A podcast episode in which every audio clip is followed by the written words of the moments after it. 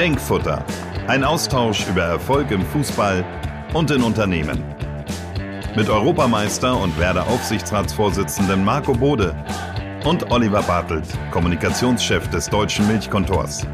Zwei Welten mit vielen Parallelen. Heute zum Aufwärmen ein Überblick und erste Gedanken zum Thema Motivation. Warum geht man überhaupt auf den Platz?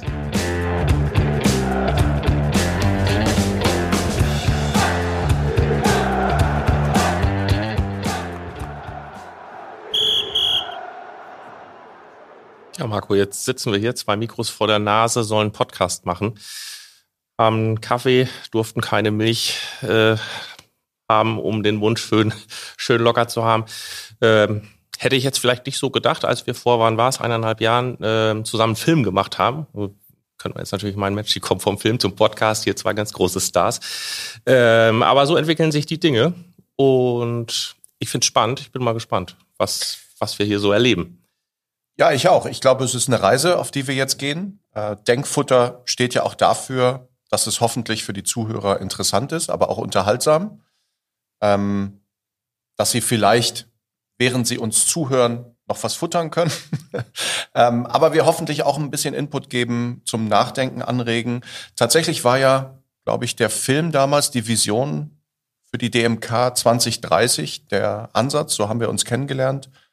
Und ähm, ich glaube, wir haben auch schon ein paar Dinge erlebt. Ich weiß schon einiges von dir und der DMK, größte Molkerei in Deutschland. Und du weißt immerhin auch, dass ich mal Fußball gespielt habe und jetzt bei Werder bin. Ähm, also ich glaube, wir haben eine Menge zu reden. Absolut. Und ich, ich, ich glaube, du hast ja gerade schon, ich sag mal, die, den, den Titel unseres kleinen Podcasts hier genannt mit Denkfutter. Schön wäre ja, wenn, wenn wir, ich sag mal, auch Input kriegen, weil ich sag mal, wir machen das ja nicht, weil wir beiden das jetzt hier schön finden, sondern weil wir auch über Themen sprechen wollen, die, die uns beiden irgendwie, glaube ich, in unserer Welt jeweils bewegen, wo wir auch Schnitt, Schnittmengen haben, haben wir ja, ich sag mal, in den, in den letzten Monaten schon deutlich festgestellt. Deswegen war es ja auch so, so gut, dass du dein, deinen Blick damals noch in unseren Film reingebracht hast. Ich würde es gut finden, wenn, wenn wir unsere, unsere Zuhörer da oder auch animieren, uns mal einfach ein paar Bälle reinzuwerfen, um jetzt mal in deiner Sprache zu bleiben. Ähm, wir haben ja eine E-Mail-Adresse eingerichtet, denkfutter.dmk.de oder ich sag mal für die, für die Neudeutschen at dmk.de. ähm, das heißt, ich würde mich freuen, wenn wir da, glaube ich, einfach ein paar Bälle zugeschossen bekommen, die wir aufnehmen können in den nächsten Folgen. Soll ja hier kein One-Hit-Wonder werden. Ähm, ich hoffe, dir geht's ähnlich und hast kein Problem damit. Ich meine, wir werden hier wahrscheinlich jetzt nicht die, die großen Transfers verkünden können. Aber wer, wer Interesse an, an Themen hat, meiner Sicht soll er mal. Nein, das wäre das wär toll, wenn ähm, vielleicht auch hier und da kritische Fragen kommen, in beide Richtungen, in Richtung Fußball, in Richtung Unternehmen. Wir wollen ja, vielleicht sagt man das auch nochmal jetzt zu Beginn, über diese zwei Welten einfach reden, über Analogien, über Parallelen. Ähm, wie sieht die, äh, wie sieht der Alltag im Unternehmen aus für den einzelnen Mitarbeiter, für das Team, in dem ich arbeite, aber auch vielleicht für das gesamte Unternehmen? Ähm, und meine Perspektive ist natürlich immer dann der Mitarbeiter, das sind die Spieler, die Führungskraft, das ist der Trainer und das Unternehmen ist der Club. Also das ist ähm, natürlich sehr naheliegend und ähm, mein Wunsch wäre halt auch, dass wir versuchen, diese Parallelen noch weiter herauszuarbeiten, vielleicht auch gemeinsame, aber hier und da auch mal unterschiedliche Erfolgsfaktoren zu entdecken. Was macht Unternehmen erfolgreich und warum? Und ich sehe das immer als Lernprozess auch in beide Richtungen. Ich glaube, Unternehmen können vom Fußball lernen. Ähm, Gerade, du hast es selbst gesagt, die Sprache des Fußballs ist ja sehr gut geeignet, um auch Unternehmensideen zu vermitteln. Und andererseits habe ich aber in den letzten 10, 20 Jahren, seit ich nicht mehr spiele, auch gemerkt, dass ich für den Fußball ganz viel von Unternehmen lernen kann. Und deswegen werde ich dich auch hier und da mal löchern und Fragen stellen. Äh, sehr gerne. Also ich, ich glaube ja tatsächlich, dass wenn, so länger man drüber nachdenkt, und wir sind ja nun schon, ich sag mal, an, an vielen Stellen ein bisschen äh, zusammen unterwegs, es gibt halt überraschend viele äh, Parallelen. Ähm, er geht in, in, in die Saison rein, äh, mit dem Ziel, dort am Ende einen möglichst guten Platz äh, zu, zu erreichen. Wir gehen auch im Prinzip in, in ein Geschäftsjahr rein, haben, haben ein klares Ziel, wollen, wollen am Ende des Jahres äh, entsprechend auch unseren Landwirten was abgeliefert haben. Und äh, ich glaube, da sind ganz viele Dinge. Das Spannende ist ja am Ende, und das ist ja das, womit wir uns im Unternehmen ganz stark äh, beschäftigen, wie kriege ich auch, ich sag mal, die, diese Motivation hin für jeden Einzelnen sagen, ist schwer und ich glaube, selbst da gibt's ja nun, wenn ich jetzt Richtung Werder schaue und bei uns Parallelen, äh, das ist ja kein Selbstläufer. Also du gehst nicht in das Jahr rein und sagst, das wird schon. Also ähm, und das da eine Motivation hinzukriegen, jeden Einzelnen zu motivieren, zu sagen, so, wir machen hier nicht betreutes Arbeiten. Ich nehme dich an die Hand und bringe dich an deinen Platz und sag, mach mal dies und heute Abend bist du fertig, sondern sagen, wir sind ja alle, ich sag mal, zwar einzeln unterwegs, aber zusammen irgendwo äh, kollektiv. Also wir haben das jetzt gerade so, ich sag mal, wenn, wenn wir ähm, aktuell mal reinschauen, dann haben wir ähm, eine Geschichte, ähm, kontinuierliches Verbesserungsprogramm, wo wir so ein bisschen die, die Headline drüber gebaut haben, ähm, du ist für uns das neue Wir wir kommen so ein bisschen aus der Situation, dass wir sagen, die Leute kommen einzeln an ihren Arbeitsplatz, machen, ich sag mal, nach bestem Wissen und Gewissen ihren Job und gehen dann wieder. Aber ähm, wir haben auch festgestellt, dass wenn wir uns, wo können wir uns vielleicht unterscheiden zu Wettbewerbern und anderen Molkereien oder anderen Unternehmen, dann ist das vor allen Dingen eben dieser Teamgedanke. Zu sagen, ne? also wir machen ja gemeinschaftlich was und wir sind ja nun ein Unternehmen, was jetzt nicht nur ein Produkt herstellt, sondern von bis. Das heißt, wir, wir decken gefühlt ja den gesamten, den gesamten Tisch ab, was Ernährung betrifft. Und das ist, glaube ich, extrem spannend. Also das würde mich interessieren hier auch in, in, in, den, in den Gesprächen, wie, wie ihr das macht im Fußball, einzelne Leute zu motivieren, auch wenn es mal schwierig ist. Ja, ähm, ich glaube, da gibt es eine Menge schon zu sagen. Auf der individuellen Ebene des einzelnen Spielers kann man sich natürlich fragen, wie motiviert man die? Vielleicht wird der eine oder andere denken, naja, die sind ja motiviert, die verdienen Millionen da in der Bundesliga. Das ist aber ja nur die halbe Wahrheit. Da Wahrscheinlich ist, es der erste nicht, die erste Nicht-Gemeinsamkeit. Die Millionen verdienen wir leider noch nicht, aber ich wollte dich nicht unterbrechen. Also.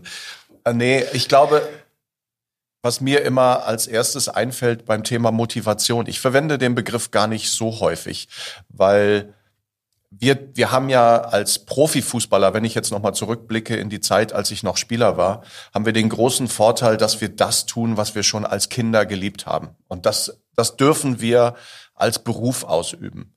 Und das ist ja ein großes Privileg, wahrscheinlich auch eine besondere Situation. Was sich aber, glaube ich, übertragen lässt für die Mitarbeiter in Unternehmen, ist die Idee, dass man am motiviertesten ist, wenn man etwas tut, was, woran man Freude hat und wo, worin man auch Sinn sieht, glaube ich. Ähm, und deswegen ist meine Empfehlung, das mag jetzt vielleicht ein wenig äh, pathetisch klingen, ähm, dass jeder Mitarbeiter irgendwie auch aus sich selbst heraus schon motivieren muss oder motiviert sein muss. Man sagt ja auch intrinsisch motiviert zu sein, weil man das, was man tut, gerne tut. Wenn das dauerhaft nicht der Fall ist, glaube ich, gibt es Probleme. Also wenn, wenn du immer wieder ähm, sozusagen äh, keine Lust hast, zur Arbeit zu gehen, dann kann das nicht gesund sein, dann wirst du krank und machst, glaube ich, auch keinen guten Job. Das heißt ja alles nicht, dass ich nicht mal auch einen Tag haben kann, wo ich keinen Bock habe. Hatte ich übrigens früher ähm, auch, dass ich nicht gern zum Training gegangen bin. Aber um ehrlich zu sein, ist das natürlich als Berufssportler was Tolles, weil, hey, ich habe schon als, als Kind gerne gekickt und dann durfte ich das auch als, als Profi tun und äh, habe dafür eben auch noch ähm, ja, eine Menge, eine Menge äh, an Begeisterung, an, an äh, sozusagen Unterstützung, auch an Bestätigung von außen bekommen. Absolut. Ich glaube, glaub, da ist ein, ein Unterschied, was du sagst mit, mit von, von Kind auf an äh, und intrinsischer Motivation. Ich glaube nur auch, was du oft in Unternehmen siehst, und das ist jetzt überhaupt nicht wertend, aber du hast so einen psychologischen Effekt, dass irgendwie acht von zehn Leuten erstmal, ich sag mal, nicht negativ und falsch verstehen, sind, sind einfach von Natur aus bequem. Das sitzt in uns Menschen so drin, zu sagen, ich sitze am liebsten, ich sag mal, äh, in meiner Höhle, wo es schön warm ist, warum soll ich rausgehen, wo es regnet? Ähm, und das ist natürlich ein Stück weit eine Hürde in diese, ich sag mal, selbst wenn ich eine hohe intrinsische Motivation habe, ich habe ja trotzdem diese Komponente als Mensch, sozusagen äh, Safety First. Also ich bleib lieber da, wo es, wo, wo ich weiß, wie, wie es funktioniert, warum soll ich mich jetzt irgendwie mit neuen Dingen beschäftigen. Hm, und das ist was, was wir ja so ein bisschen rauskitzeln wollen, zu sagen, das ist nicht verboten, im Gegenteil, das ist eigentlich gewünscht, zu sagen, ne, man beschäftigt sich auch mal mit Neuem, äh, weil das Schlimmste, was hier im Unternehmen passieren kann, ist, ist die Aussage, das haben wir immer schon so gemacht, weil dadurch ist natürlich der absolute Innovationskiller, wenn du Leute in, in, in, in Meetings hast, die dann mit diesem Totschlagargument kommen und sagen, ah, lass, lass vergesst die Idee, haben, haben wir schon mal, hat nicht geklappt. Mhm. Und ich meine, klar, du hast so Menschen, ich bin selbst jemand, äh, ich würde immer erst ein weißes Blatt Papier nehmen und dann mal einfach anfangen loszumalen, bevor ich mir einen Plan mache, wie ich denn wohl welchen Stift in welcher Reihenfolge nehme. Das heißt, äh, da hast du natürlich auch so ein, äh, wiederum auf der anderen Seite den natürlichen Clash. Unternehmen leben ja auch von Prozessen und das muss alles schön in der Reihenfolge sein, es muss dokumentiert sein und, und, und. Es ist also, ich, ich mach's kurz, es ist nicht so ganz leicht. Ähm, aber das, ähm, so blöd das klingt, das ist im Fußball ähm, und auch in einer Bundesligamannschaft nicht so sehr anders. Ähm, auch dort hast du eine gewisse Neigung, die Dinge so zu machen, wie du sie immer gemacht hast. Und wenn ein neuer Trainer kommt mit neuen Ideen oder es, es soll eine neue Ordnung, eine neue Taktik äh, gespielt werden, dann gibt es schon äh, auch unter uns Spielern oder auch jetzt in dieser Spielergeneration den einen oder anderen oder viele, die sagen, hm, das überzeugt mich noch nicht. Und das ist natürlich sehr gefährlich. Ähm, das weißt du bestimmt auch bei euch aus dem Unternehmen. Wenn du Spieler auf dem Platz hast, die unterschiedliche Ziele verfolgen oder unterschiedliche Taktiken, Strategien im Kopf haben, dann hast du auf der Teamebene natürlich sehr schnell ein Problem. Ähm, das ist eben auf dem Fußballplatz, sollen ja die Dinge ineinander greifen. Und diese elf Spieler, die da beginnen, sollen eben die gemeinsame Taktik verfolgen. Und ich sage auch häufig, welche Taktik das ist, ist weniger wichtig, als dass alle die gleiche im Kopf haben. Weil wenn der eine vorne angreifen will und im Pressing äh, sozusagen Druck auf den Gegner gleich äh, vorne und äh, die Verteidiger sagen, aber lass erst mal hinten tief stehen, ähm, dann hast du eben im Mittelfeld Riesenräume. Das ist äh, aus Fußballsicht trivial, aber dann funktioniert's nicht. Und da gibt es im Detail natürlich extrem viele Beispiele, dass auch wir Fußballer ähm, nicht jetzt die Besten sind, wenn es darum geht, Dinge zu verändern. Übrigens auch auf der Vereinsebene. Wir haben ja mit Werder, ähm, das wird der ein oder andere Hörer mitbekommen haben, ein furchtbares Jahr hinter uns.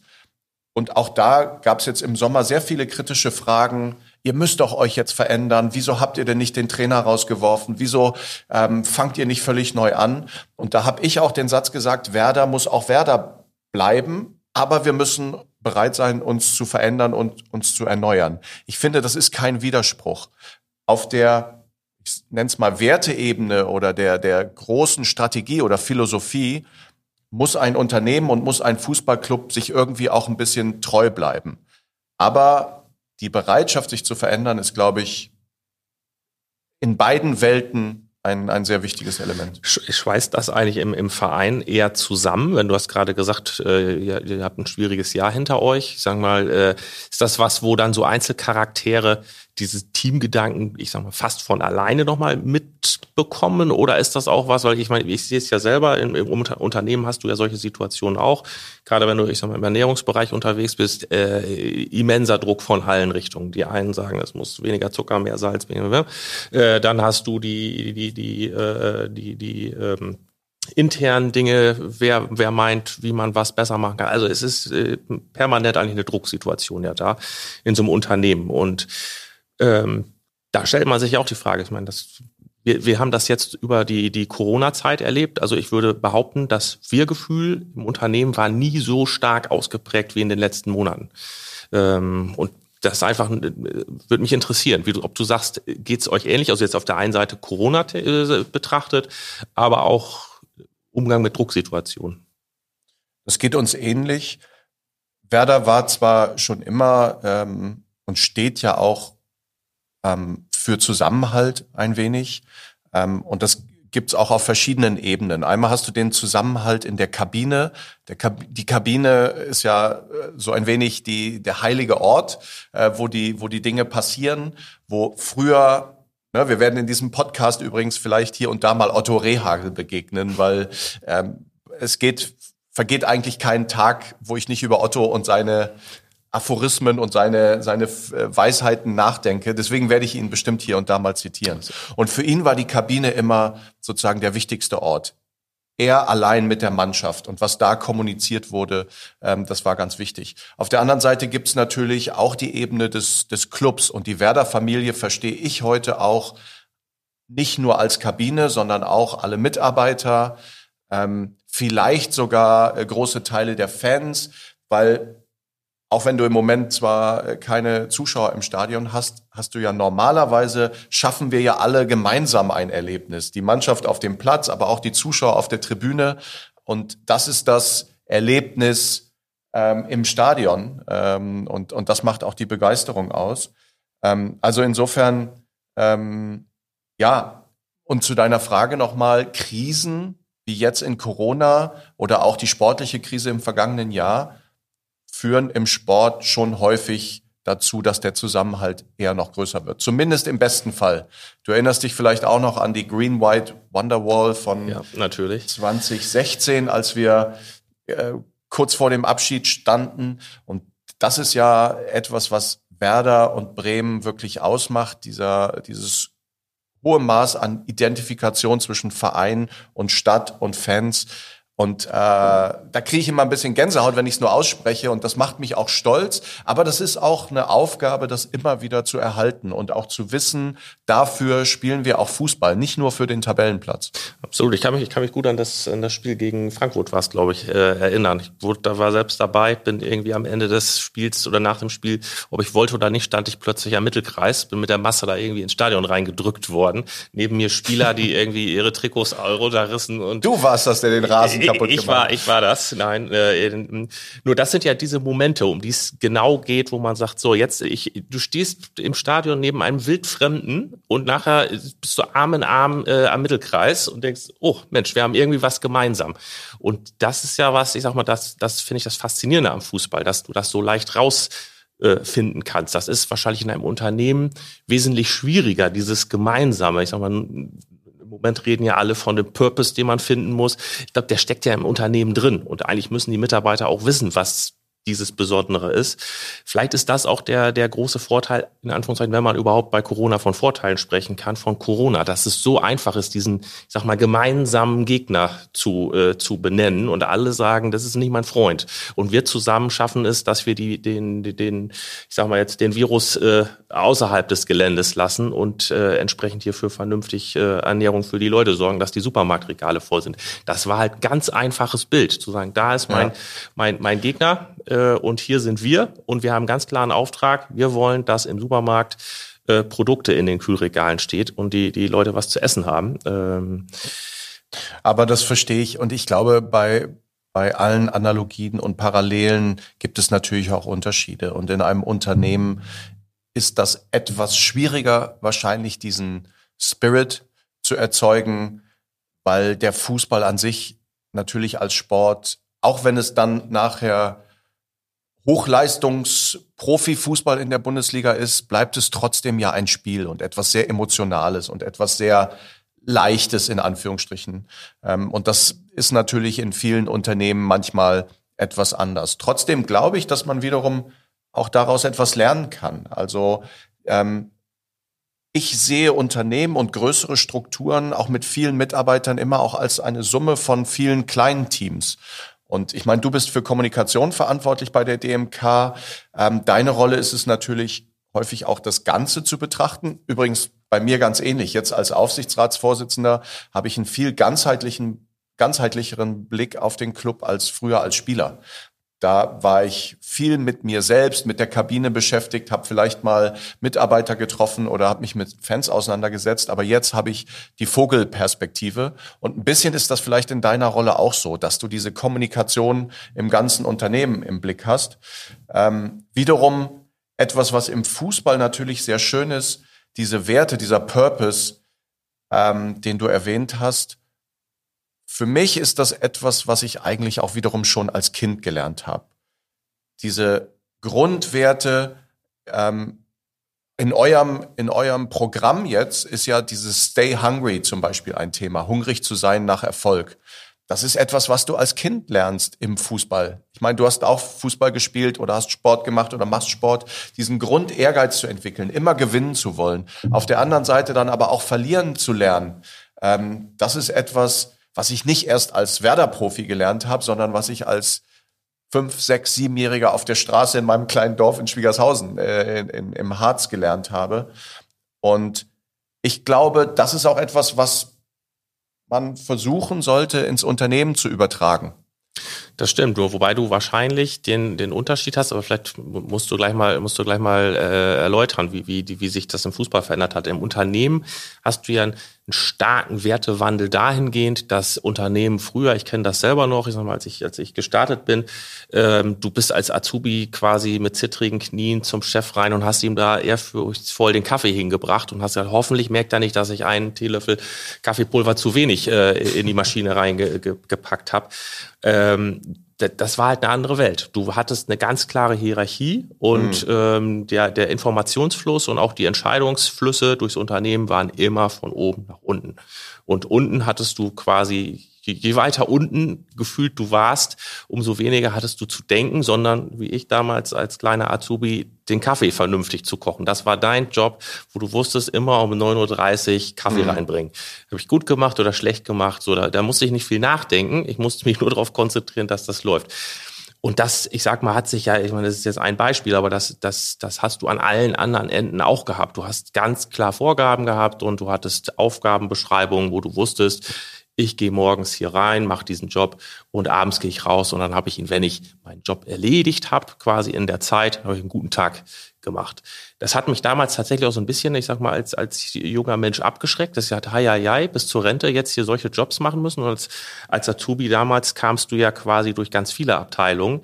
Und da ähm, hast du an einigen äh, Abenden gedacht, hm, sollte ich morgen hier noch mal wieder herkommen oder, oder, oder lasse ich's? Ähm, sprich, du hast ganz. Und wie würdest du die, die heutige Welt? Also und, und, heute hast du, ich sag mal, nahezu den Gegenpol. Du hast junge Menschen, die in Unternehmen kommen, wenn ich jetzt unsere Azubis heute sehe, die kommen mit einem ganz anderen Selbstverständnis am ersten Arbeitstag an. Also dass, äh, dass sie dich sofort duzen und so weiter, das ist, ich sag mal, äh, steht auf einem völlig anderen Blatt Papier. Aber Heute würde kein Azubi, äh, wie ich damals mit zittrigen Knien Kaffee kochen. Also wie gesagt, Kaffee, äh, das ist die Maschine, mein Freund. Äh, wieso soll ich dir einen Kaffee kochen? Also äh, jetzt, ohne dass, dass das in einer frechen Art ist, aber sie haben anderes Selbstverständnis. Sie haben auch, sie suchen sich quasi ihren, ihren Arbeitsplatz danach aus, was sie wohl gerne machen wollen. Also das Bild hat sich komplett gedreht. Das ist, da, da kommt jemand und sagt, ich, ich will ja hier was lernen und du bist der, der mir das beibringen muss. Früher mhm. war es mehr so, ich brauche einen Ausbildungsplatz, äh, ansonsten stehen meine Eltern mir auf der Matte hier. Und wo kann ich da irgendwie, ich sage mal in Anführungszeichen, unterkommen? Und diese Denkweise, die, die zieht sich ja, ich sag mal, weiter durch und die führt ein bisschen zu so, einem, zu so einem Clash im Moment von, von, von ähm, unterschiedlichen Altersstrukturen. Mhm. Du hast ja, ich sag mal, nicht nur junge Leute im Unternehmen, du hast auch die, die eben gewachsen sind durch diese Strukturen von früher. Die haben quasi jahrzehntelang gelernt, du arbeitest dich quasi auf Positionen hoch aufgrund von Fachwissen. Du bist also entweder der, der, der cleverste in deiner Abteilung, deswegen bist du der Chef, oder du bist am längsten da und bist der Chef. Das sind so die, die beiden Optionen. Und dann hast du da so ein paar junge Leute, die kommen rein und sagen, ich habe verrückte Ideen, ich will jetzt bei hier richtig loslegen. das ist ja in der Natur der Sache, dass da zwei Typen Menschen aufeinander prallen, die jetzt nicht unbedingt sofort wie, wie zwei Zahnräder ineinander greifen, sondern äh, gegeneinander rennen. Und das ist Musst was, du noch mal gleich sagen, wie, wie das, wie du damit auch umgehst. Und äh, das verstehe ich. Und ich glaube, das ist ein wenig anders als in, in, in der Kabine, als in einem Fußballteam. Ähm, obwohl es auch da eine Menge Parallelen gibt. Als ich anfing, war Status in Anführungsstrichen auch noch viel wichtiger für die Hierarchie als heute. Ähm, die Jungen mussten noch die Koffer tragen und nach dem Training die Tore wieder auf ihren Platz stellen und die Älteren hatten Vorrecht, wenn es um Massage ging. Also da wurdest du als Junger, wenn du da auf der Massagebank lagst, äh, schon mal angepumpt, äh, was willst denn du hier? Du bist doch erst 19, jetzt lass mich mal drauf. Und dann, dann war das auch so. Also diese Hierarchie gab es früher auch viel, viel mehr als heute. Und heute sind ja eigentlich die 18-, 19-Jährigen, wenn sie das Talent mitbringen, sind schon sehr schnell die großen Stars. Und manchmal hat man den Eindruck, sobald du über 30 bist, musst du dich als Spieler schon dafür entschuldigen, dass du überhaupt noch da bist. Also ähm, von daher gibt's gibt's eine Menge Parallelen. Otto Rehagel in den 90ern war noch der große Patriarch. Ähm, also sein Motto war eher äh, damals noch, hier kann jeder sagen, was ich will. Und heute werden eben Entscheidungen ähm, nicht vom Cheftrainer alleine getroffen, sondern der führt ein Trainerteam, ein Expertenteam. Da gibt's Analysten, Athletikcoaches. Also das ist sehr viel komplexer geworden. Und das werden wir bestimmt noch irgendwann im Podcast auch streifen. Das hat ja auch dann mit Führungsstilen und Führungsaufgaben zu tun. Also ähm, so blöd das klingt, es ist eine andere Welt, aber wiederum und, und das ist ja auch normal, weil es geht um gesellschaftliche Veränderung an der Stelle. Ja, es ist, es ist in der Tat, Führung ist das, das Stichwort. Ich sag mal, der eine muss es wollen und der andere muss es zulassen. Das ist im Prinzip dieses Zusammenspiel. Und wenn du Menschen hast, die wollen, also die auch, ich sag mal, in ihrem Job sagen, ich denke mal über den Tellerrand und habe eine Idee, wie ich irgendwie äh, Dinge und Abläufe hier verbessern kann. Aber du hast einfach einen Chef oder einen Vorgesetzten direkt, der das gar nicht zulässt, sondern sagt, also der Einzige hier in diesem Raum, der seinen Kopf benutzt, bin ich, die anderen benutzen ihre Hände. Dann hast du natürlich eine, eine Situation, die ist schwierig und damit muss man auch umgehen. Das heißt, man muss eigentlich beide äh, Gruppen im, im Auge haben, dass du die einen ermutigst zu sagen, das Alte, sprich die, die hierarchische Denke, die lassen wir mal da, wo sie herkommt. Und wir leben heute in einer anderen Zeit. Das heißt, es ist hier äh, nicht aus der Kategorie aufmüpfig, wenn hier jemand sagt, ich habe eine Idee, wir könnten doch mal Dinge anders machen, sondern das ist maximal gewünscht. Ähm, nur so können wir uns verbessern. Und du musst aber auf der anderen Seite, und das ist das Problem, weil auf der anderen Seite hast du natürlich oft Menschen sitzen, die noch aus dieser alten Welt dorthin gerutscht sind, dass die sozusagen äh, damit auch umgehen. Also ich würde es ein bisschen äh, vergleichen, wenn du heute einen Felix Magath auf äh, zwei, drei junge Nachwuchsfußballer loslassen würdest und der wirft denen die Medizinbälle an den Kopf, würde ich vermuten, also ich weiß es nicht, dass da auch mal ein Ball zurückfliegt. Das wäre wahrscheinlich bei dir damals nicht passiert. Nee, haben wir, obwohl, das stimmt nicht ganz. Wir, wir, ähm, Felix Magath und Werder ist jetzt eine eigene Geschichte. Ich glaube, das müssen wir in der nächsten Folge wieder aufnehmen. Ähm, aber du hast natürlich vollkommen recht. Ähm, die Herausforderung ist im Unternehmen größer, weil wahrscheinlich auch die Altersunterschiede und die Erfahrungshorizonte viel weiter auseinander sind als in einem Fußballteam. Da ist der älteste, Claudio Pizarro hat jetzt gerade aufgehört, also unser ältester Spieler ist irgendwie Mitte 30 und die jüngsten sind äh, um die 20. Da sind 15 Jahre. Das ist auch schon eine Menge im Fußball, aber es ist nicht so viel ähm, wie in einem normalen Unternehmen. Ich finde es aber ganz spannend und da werden wir ja auch in den nächsten Folgen drüber reden. Wir haben jetzt schon glaube ich, in dieser ersten Folge einiges gestreift. Wir haben über Führung geredet, wir haben über Teams geredet, ähm, über die Motivation und die Einstellung des Einzelnen. Ich glaube, das ist in meiner Vorstellung auch etwas, was uns immer wieder den Rahmen geben wird. Diese Erfolgsfaktoren, auch diese individuelle, die kollektive und die Unternehmensebene. Ähm, und also ich habe äh, wirklich große Lust darauf, weiter ähm, da nach, nach Parallelen, aber auch nach Unterschieden zu fordern und bin schon sehr gespannt, ähm, welche Fragen und welche Anregungen da von uns auch noch äh, oder auf uns von außen kommen. Ich glaube, das, das äh, ist, ist tatsächlich auch entscheidend, was, was reingeworfen wird. Ich sehe es wie du. Also wir haben, glaube ich, im Unternehmen riesen Baustellen, was, was Verbesserung, Motivation und, und, und betrifft, um einfach auch aufzuzeigen, wie Dinge laufen sollen. Da können wir von euch nur lernen aus, aus dem Sport, weil das ist ja eigentlich die tägliche Herausforderung. Also wie, wie, wie kriege ich auch noch jemanden, der, der sich selber schon als Top-Sportler sieht, A, in dieses Kollektiv rein ähm, und B, wie bringe ich dem auch noch eben Taktik, Strategie und, und, und bei. Ähm, also ich glaube, das äh, wird in den, in den, nächsten Folgen, glaube ich, ganz spannend. Ich freue mich schon total drauf. Ja, und ein Begriff, den ich jetzt schon mal erwähne, der, glaube ich, in meinem Denken immer wieder vorkommt, ist der des Winning Teams. Also wie schaffen es Teams dann einfach erfolgreich zu sein. Ähm, und da sind all diese Faktoren, die wir eben angedeutet haben, natürlich relevant. Und Dinge verändern sich auch. Also äh, ich habe jetzt schon von Otto Rehage gesprochen, wenn ich ihn mit Florian Kohfeldt äh, vergleiche, der heute unser Cheftrainer bei Werder ist, dann gibt es schon das eine oder andere, was die beiden gemeinsam haben, nämlich die diese Empathie auch für die Spieler. Otto hat uns damals schon gesiezt, ähm, wo du gerade, ne, hattest du auch erwähnt, heute wird sofort geduzt, im Fußball ja sowieso. Otto war der einzige Trainer, den, von dem ich je gehört habe, der seine Spieler gesiezt hat mit Vornamen. Aber ähm, das war schon auch damals ungewöhnlich. Und wir hatten allerdings einen verrückten Spieler, der trotzdem Du zu ihm gesagt hat, Winton Rufer als, als Neuseeländer und Kiwi durfte er das und er hat das im Deutschen mit dem Sie sowieso nie verstanden. Also ähm, ja, lass uns mal schauen, wohin uns die Reise treibt in den nächsten Folgen. Ja, deswegen, also vielleicht nochmal den, den, den Aufruf an die Hörer, denkfutter.dmk.de. Also wer, wer, wer einfach ein Stichwort hat, wer was von Marco wissen will, wer was von mir wissen will, also ich glaube, Marco, du wirst die, die, die meisten Fans äh, haben, der meldet sich einfach und wir greifen die Bälle auf und werden die einfach in werden den, sie verwandeln. Werden sie verwandeln, genau. Abpfiff für diese Folge. In zwei Wochen geht es in die Verlängerung.